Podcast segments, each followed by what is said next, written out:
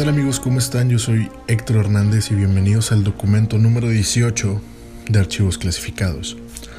Qué bueno que andan por acá. Estoy muy feliz de ya estar con ustedes en un capítulo 18, en un episodio número 18, donde hemos pasado tantas y tantas cosas y me encanta que ya poco a poco hemos ido creciendo, hemos ido viendo cómo está evolucionando este increíble podcast llamado Archivos Clasificados. Antes que nada quiero darle la bienvenida a todos y a todas. Qué bueno que andan por aquí, qué bueno que les gusta este Archivos Clasificados. Y me gustaría mucho más y me encantaría que me pudieran apoyar en este proyecto ya que no nada más pueden encontrarme a través de Spotify si es que me escuchan sino que también me pueden encontrar a través de YouTube. Muy importante los horarios de archivos clasificados. Pueden escucharnos todos los viernes a partir de las 10 de la mañana en Spotify. Y por la noche del viernes a las 10 de la noche van a poder escuchar este podcast en el canal de YouTube Ernesto HD. Así es, Ernesto HD. Ahí pueden encontrar todos los viernes a las 10 de la noche el podcast de archivos clasificados. Y a las 10 de la mañana pueden encontrar el, el programa o el podcast a las 10 de la mañana en Spotify. Bueno, eso es por un lado. Por otro lado tenemos nuestras redes sociales. Pueden buscarnos en Facebook y en Instagram como archivos clasificados. Así es. Facebook, Instagram, Spotify pueden encontrarnos como archivos clasificados. Pero bueno, señores, ustedes alguna vez, damas y caballeros, alguna vez ustedes han escuchado hablar del Silent Hill de la vida real? Pues bueno, el día de hoy les voy a platicar la historia de un pueblo fantasma en Pensilvania, el cual se llama Centralia. Los que han jugado Silent Hill más o menos se identificarán o sabrán que esto fue inspirado en un pueblo que se llama Centralia, esto en la ciudad de Pensilvania. Sin más ni más, comenzamos con archivos clasificados. Estamos en el documento número 18. Sean bienvenidos y empecemos con el podcast.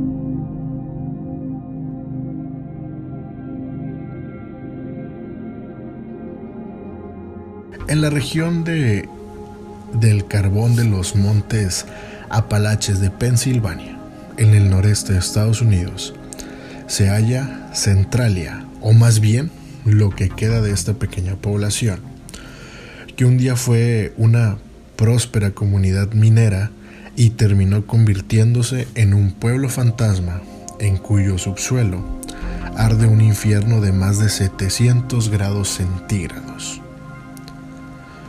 Fue precisamente el carbón el que dio lugar a la fundación de la localidad a mediados del siglo XIX, y sería ese preciado mineral el origen de su desaparición.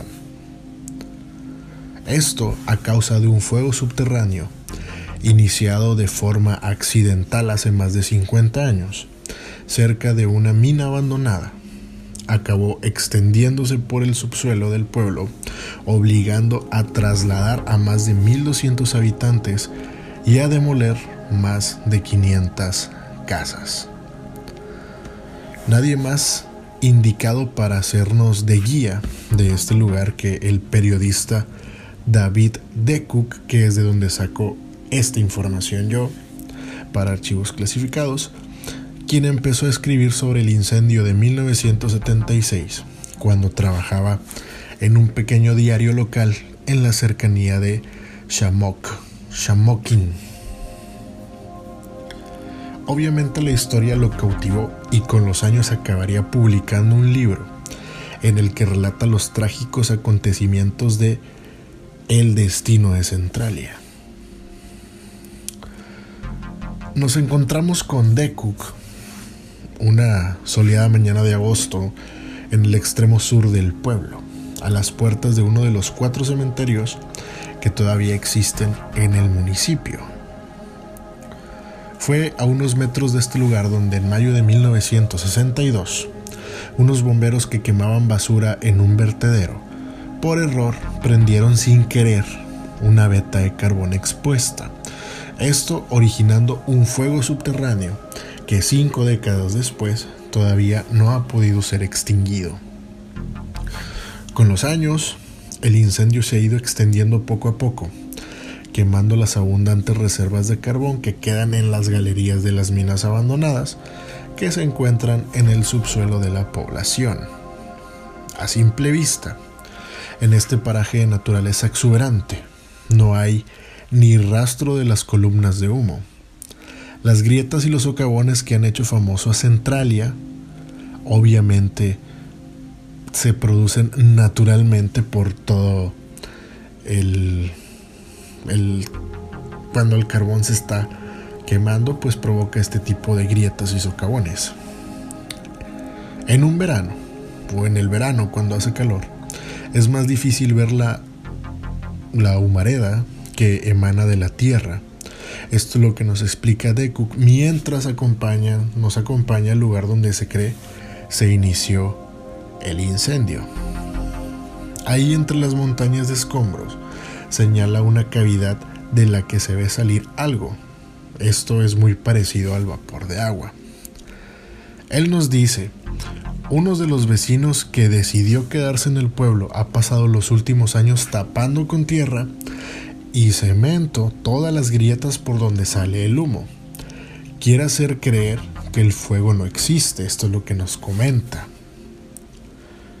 De regreso a la entrada del cementerio, un automóvil con cinco jóvenes en su interior se detiene.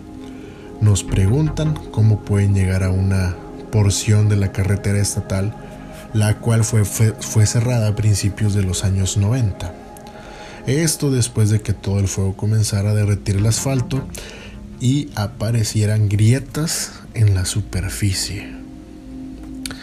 Ellos son parte de los cientos de curiosos que cada año se acercan a Centralia, atraídos por el mormo que provoca una historia que ha dado pie a varios libros y documentales y que incluso fue fuente de inspiración en una película y una obra de teatro. Obviamente no nada más esto, sino también a un juego de video llamado Silent Hill.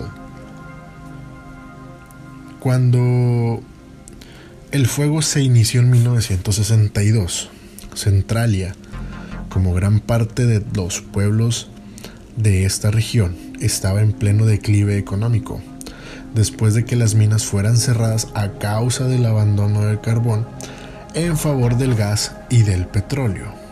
Durante años, el incendio pasó desapercibido, pero a finales de 1970 empezaron a hacerse evidentes los riesgos que ésta presentaba, debido a toda la gran cantidad de gases tóxicos que surgían del subsuelo y de los socavones que aparecían en el terreno y que hacían peligrar la integridad de los constructores de la localidad.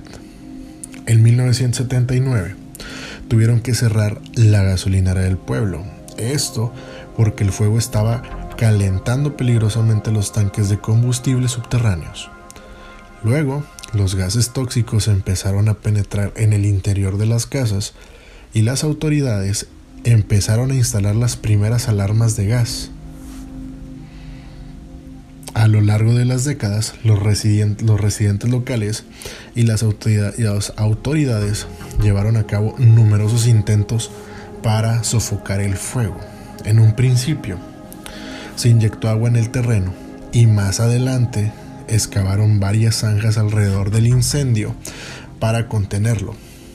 Pero esto hizo que este fuego se avivara más y al quedar descubierto, y al contar, eh, al entrar en contacto con el oxígeno, pues obviamente lejos de apagarse se iba a encender un poco más.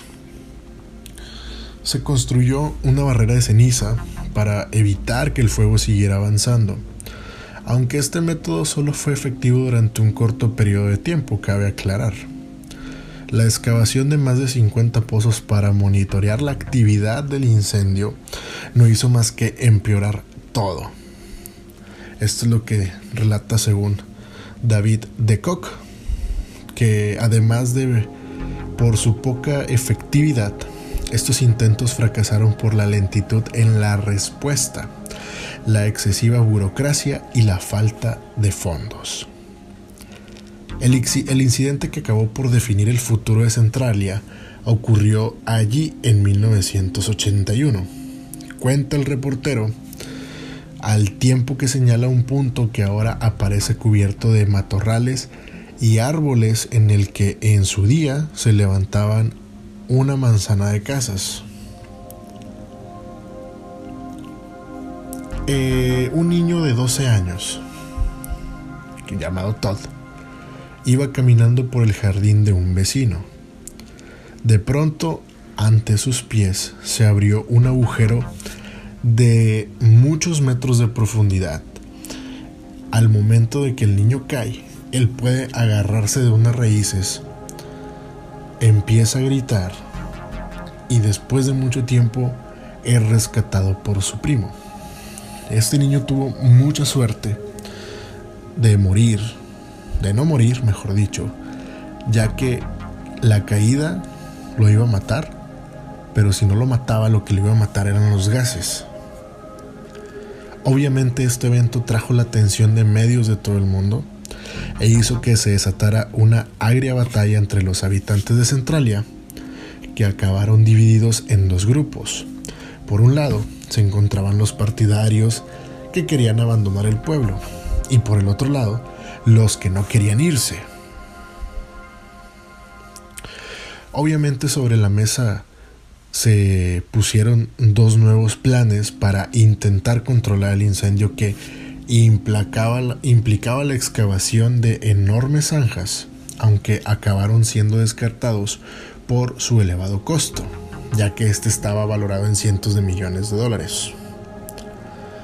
Pero finalmente, en 1983, se celebró un refrendo en el que, por una mayoría de dos tercios, los habitantes de Centralia votaron a favor del traslado. Pero el Congreso de Estados Unidos destinó una parte de 42 millones de dólares para comprar todas las casas, demolerlas y reubicar a todos los vecinos. Más o menos como 500 edificios fueron derribados y más de mil personas se mudaron a poblaciones cercanas. Después del traslado hubo un tiempo en el que había 50 personas en Centralia, pero en 1992 el estado de Pensilvania decretó la expropiación de las viviendas que quedaban en pie. Con los años, algunos murieron y otros se mudaron. Ahora tan solo hay 8 personas que viven en Centralia. Pero estos habitantes aseguran que el fuego no representa un peligro y acusan a las autoridades de tener un plan para vender a compañías minerales el carbón que hay en el terreno sobre el que se sienta la población. Los habitantes simplemente quieren que se les deje en paz. Desde la colina en la que nos encontramos, en el sur de Centralia, se intuye lo que un día fue esta población. Las aceras y los terrenos donde se levantaban las viviendas están cubiertos por la maleza. También se divisa la única de las siete iglesias que había en el pueblo que sigue en pie y en un pequeño edificio municipal donde los vecinos se reúnen una vez al mes. El puñado de casas que no fueron derribadas aparecen huérfanas en la lejanía. Obviamente tienen sus jardines, bien cuidados, adornados con banderas e imágenes religiosas. En una de ellas vive Harold, cuya familia llegó a Centralia hace más de un siglo y que continúan con la batalla legal eh, contra el traslado de contra este lado que iniciaron sus padres ahora, ya fallecidos hace más de 30 años. Él comenta, mis padres pensaban que lo del fuego era ridículo. El Estado nunca probó que este fuera un lugar peligroso para vivir. Estamos aquí porque estas son nuestras casas, aquí es donde vivimos y solo queremos que nos dejen en paz. Tom es el otro de los vecinos del pueblo que también se niega a mudarse. Se preocupan por si la gente se muere, por el incendio y lo que tendrían que preocuparse es la gente que murió con el corazón partido después de tener que abandonar los hogares en los que habían vivido durante mucho tiempo. Hay probablemente entre 2 millones y 3 millones de dólares en carbón de antracita en el lugar en el que estamos. El municipio de Centralia tiene la propiedad de esas reservas y si el municipio desaparece, la propiedad pasa al estado de Pensilvania y así los políticos pueden hacer lo que quieran con ello. Obviamente tiene que tener una batalla legal, esto que mantiene contra las autoridades locales y estatales, podría estar próxima a su fin. Recientemente, un corte de apelaciones de Pensilvania rechazó el último recurso interpuesto por los habitantes del pueblo para evitar que derribaran sus casas. Al final de la jornada, antes de abandonar Centralia, se recorre por última vez sus calles desiertas. Uno no puede evitar sentir cierta nostalgia por lo que un día este lugar llegó a ser junto con David Dikuk, que es el reportero, hacemos una última parada en la cafetería de la cercana localidad de Ashland. Le pregunto qué cree que el futuro les depare a los vecinos de Centralia. Obviamente nos contesta, las ocho personas que quedan en el pueblo vivirán sus vidas allí y cuando se vayan, las casas serán demolidas. Creo que en 20 años la mayoría la mayor parte de gente se habrá ido. Por último, quiero saber qué opina este periodista que ha consagrado buena parte de su carrera a escribir sobre Central y acerca del interés que este lugar le ha despertado en propios y en extraños a lo largo de las últimas décadas. Él nos comenta que al final es la historia de un pueblo que tiene que hacer frente a una catástrofe una catástrofe medioambiental y que intenta en vano mantener viva una comunidad. Esa historia resuena en gente de todo el mundo, aunque se trate de una historia con un final triste. Pero existe una leyenda. Una leyenda local asegura que el trágico destino de Centralia fue consecuencia de una maldición que un párroco local lanzó sobre la población a mediados del siglo XIX. En esa época, los miembros de Molly Mugris, que es una sociedad secreta de mineros irlandeses, ellos luchaban contra los propietarios de las minas y su explotación empleando la violencia. Tenían atemorizados a los habitantes de la región del carbón de Pensilvania. A los Molly se les atribuyó el asesinato de Alexander Rea, fundador de Centralia. El cura de la parroquia católica del pueblo, el padre Daniel, denunció desde el púlpito las actividades criminales de los de los Maguires que vendrían siendo los que les había comentado ahorita que son los Molly.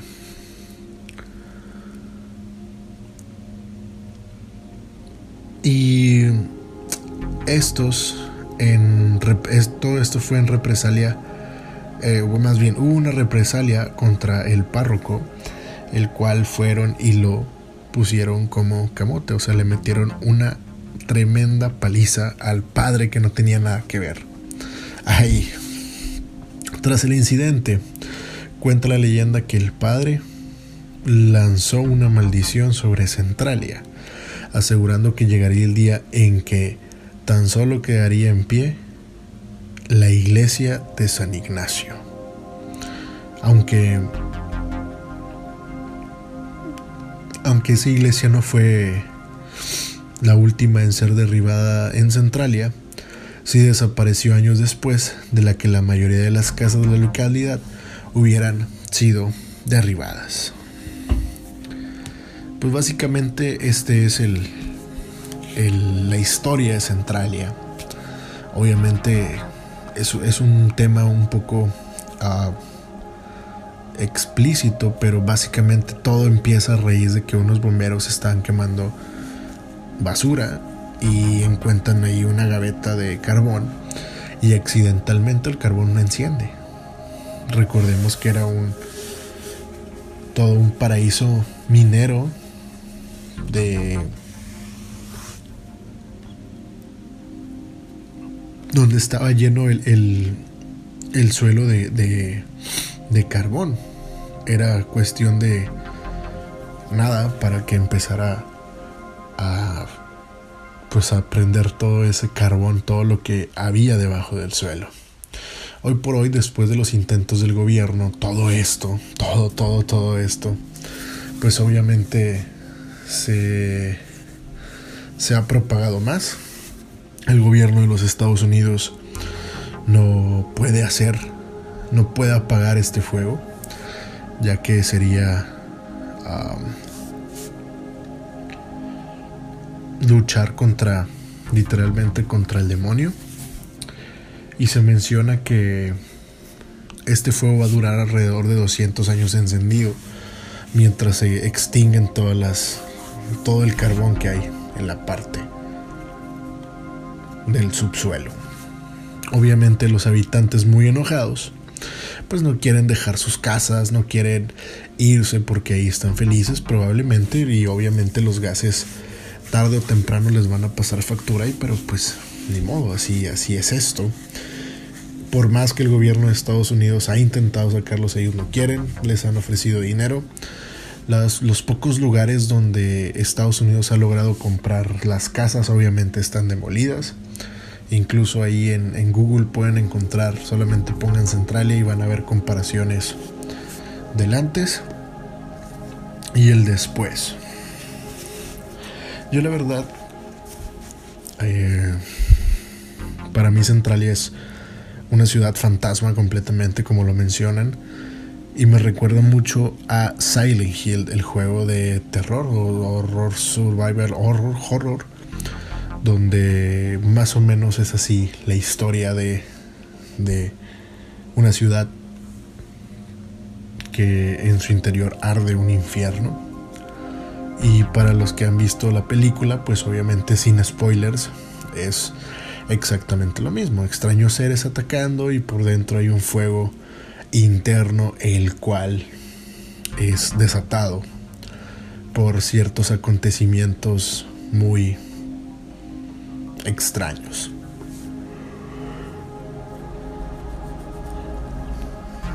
Básicamente todo el resumen de Centralia es que no pueden hacer nada, no pueden extinguir el fuego, estará más de 200 años.